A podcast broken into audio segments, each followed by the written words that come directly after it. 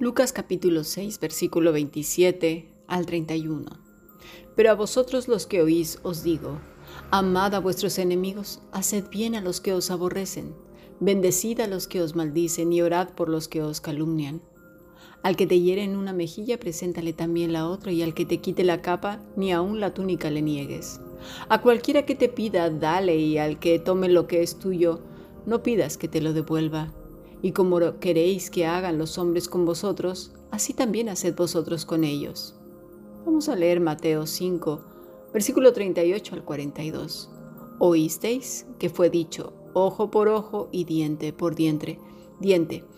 Pero yo os digo, no resistáis al que es malo. Antes, a cualquiera que te hiere en la mejilla derecha, vuélvele también la otra.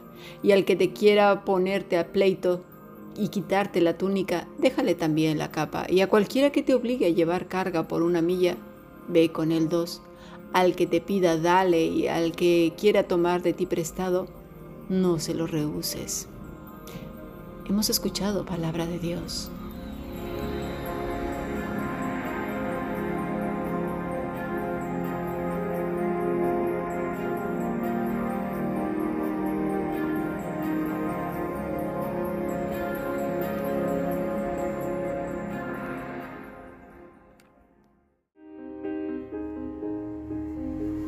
La Fundación Bíblica te invita a participar tanto de esta aula internacional hoy apegados a él, como a sus cursos online en mol.fundacionbiblica.com.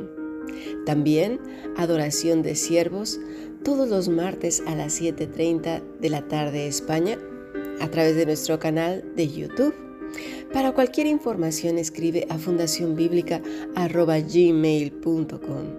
Aprendamos juntos del Maestro. Te esperamos.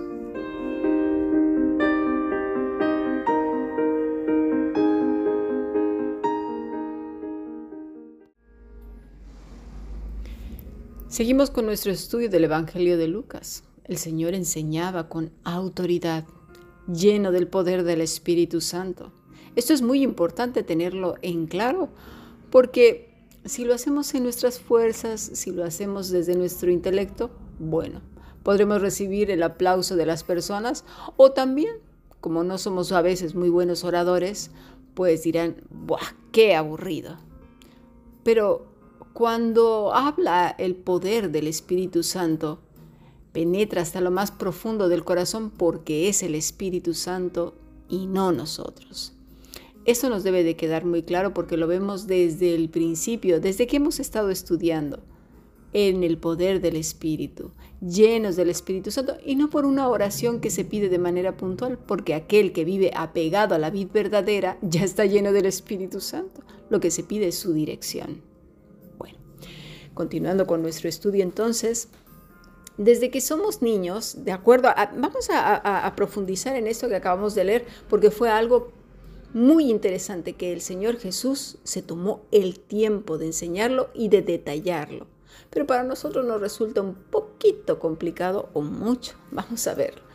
Mira, ahora sí retomo. Desde que somos niños, una de las cosas con las que lidiamos eh, es la batalla por el espacio vital, lo que consideramos nuestro, empezando por los pechos de nuestra madre, sus brazos, su tiempo. Luego ya cuando vamos siendo más mayorcitos, pues los juguetes, la comida, ¿verdad? Cosas que nos gustan, no queremos compartirlo y así sucesivamente mientras vamos creciendo, la lucha por lo que es nuestro espacio vital, lo que consideramos como muy nuestro, no nos se ha quitado. Y luego, obviamente, esto se va volviendo más complejo porque puede ser la paz personal, la alegría, comodidad, poder, liderazgo, cariño, atención, posición, la razón y una serie de etcéteras enormes. Así pues, conforme van pasando los años, vamos pues llenando un tipo de mochila, pero enorme, ¿eh? no una mochilita de esas de niños de kindergarten. No, no, no, un sendo mochilón. Pues de qué? Del ego, de seguridades, ¿verdad? Con muchas cosas que nos anclan tantísimo a la tierra que es imposible avanzar por la vida. ¿Por qué? Porque tiene tanto peso que lo único que podemos dar es a lo mejor un pasito a la vez, pero con muchísima dificultad. somos incapaces de soltar nada. Y si acaso lo soltamos en alguna clase como esta o en alguna conferencia de algún predicador o pastor, en ese momento estamos súper contristados, abrimos las manos hacia el cielo, entregamos todo, pero al ratito, no tarda mucho, volvemos a cargarla. Pero sabes una cosa, aún con más peso. ¿Por qué? porque va a traer la culpa. Sí, la culpa por, por volver a cargarla. Pero ojito, ¿eh? Sin renunciar ni a la culpa ni a la mochila. Ah, no, eso sí que no. Porque nuestro ego está tan gordo, tan fortalecido, tan lleno de callo, de grasa, ¿eh? que ni nosotros mismos podemos soltarlo porque somos el primer obstáculo para dejarlo. Es muy difícil, sí. Es muy difícil porque primero no hay la intención real del corazón, simplemente está en el plano de la mente. Porque cuando hay que tomar cartas en el asunto, requiere ceñir tanto la mente como el corazón. Y ahí es donde hay, donde decimos, ay, como que, como que ahí no llego. ¿eh? Disciplinar los pensamientos, hacer tiempo fuera, mantenernos con la boca callada en lugar de gritar, llorar, berrear, quejarnos, considerando a todas las personas que no están en la misma sincronía de nuestra mente, pensamiento, razonamiento, etc., todos estos son enemigos. Y de esto precisamente nos está enseñando el Señor Jesús en Lucas 6 y Mateo 5, los versículos que acabamos de leer anteriormente al comienzo de este estudio. Él estaba enseñando la condición de este tipo de hombre y mujer que es nacido de nuevo. Porque lo primero tenemos que tener muy claro, muy, muy claro, y de verdad pongamos atención en esta enseñanza porque marcará mucho nuestras vidas si los atesoramos en nuestro corazón. Lo primero, vamos a ser objetivos. ¿Quiénes son esos enemigos? Punto número uno. ¿eh? Punto número dos. ¿Hemos hecho algo para tener enemigos de gratis o con causa? ¿eh? Siendo honestos con nosotros mismos, porque a veces, ay, resulta que nosotros somos una perita en dulce y todos los demás son malísimos. Uf, qué malísimos que son. Bueno, si son enemigos, lo primero son porque nuestra vida es piadosa. ¿eh? y por causa de ello nos odian. Así que hay que asegurarnos que nuestra vida sea íntegra y piadosa, apegada a quién? A la vid verdadera. ¿Quién es esa vid verdadera? Cristo. ¿Y por qué estamos apegados a Cristo? Porque nuestra vida le pertenece en su totalidad. Porque la mochila no existe, no hay mochila. Se quedó por ahí en algún punto cuando eh, entregamos nuestro corazón, nuestra vida, nos rendimos y formamos parte de su familia. Eso lo tenemos que tener muy claro. Ahora bien, o son enemigos porque no se, no se someten a nuestro ego, a nuestro carácter áspero, voluble, que hoy es una campanita y mañana es un címbalo, porque no nos dicen cosas dulces y porque no nos complacen. Eh, eh, eso ya cambia la cosa, ¿verdad? Porque nos llevan la contraria en nuestra manera de pensar o imponer cosas, porque nos impacientan, porque nos caen mal, porque nos simpatizamos, porque mira cómo movió el ojo, porque mira cómo contestó, porque no me obedece, porque no se sujeta, porque no sé qué. ¿Lo vemos? El ego está hinchadito. Por eso son nuestros enemigos.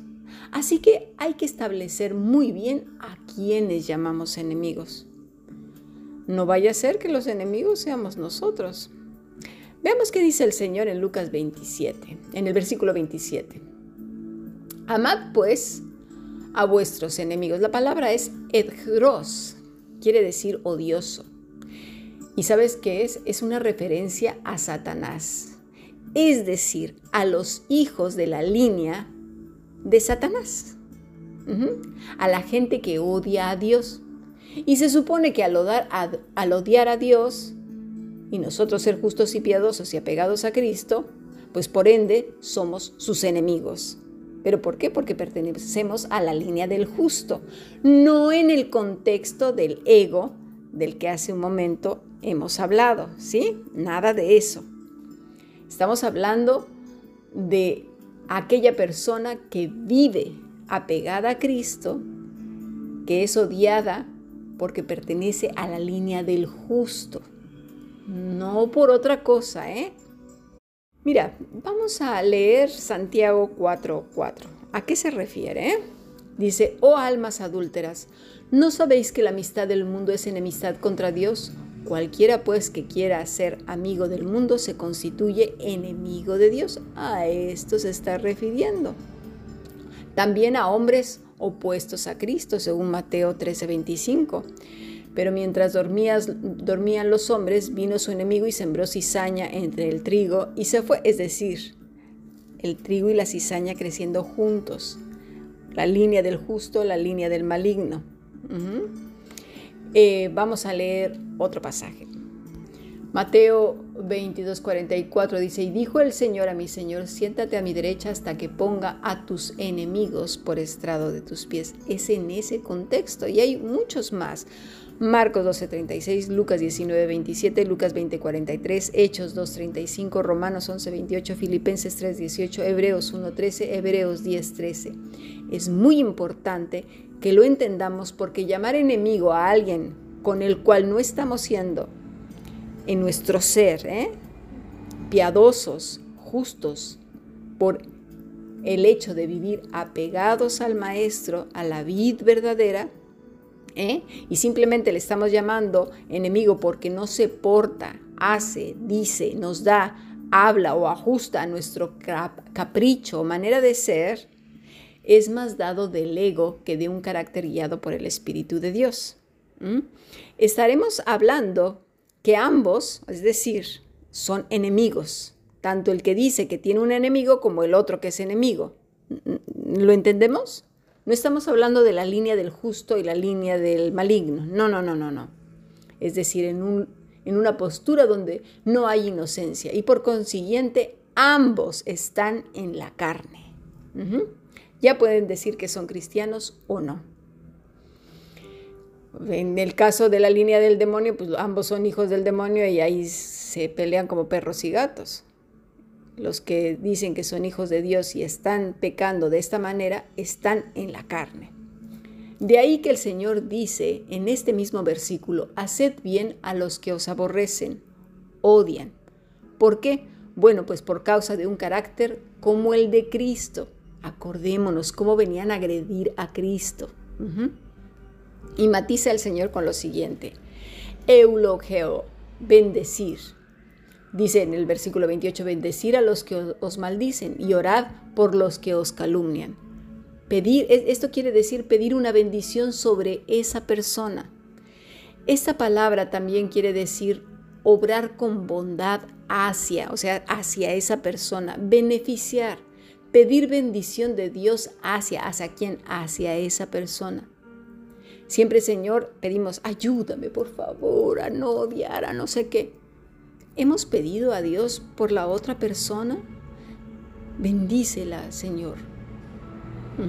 Pero consideremos bien que nuestra posición es la correcta. Por ejemplo, Esteban, cuando estaba siendo apedreado por los enemigos de quién? ¿De Esteban o de Dios? Eran de Dios porque Esteban le pertenecía a Dios. ¿Y qué dijo él?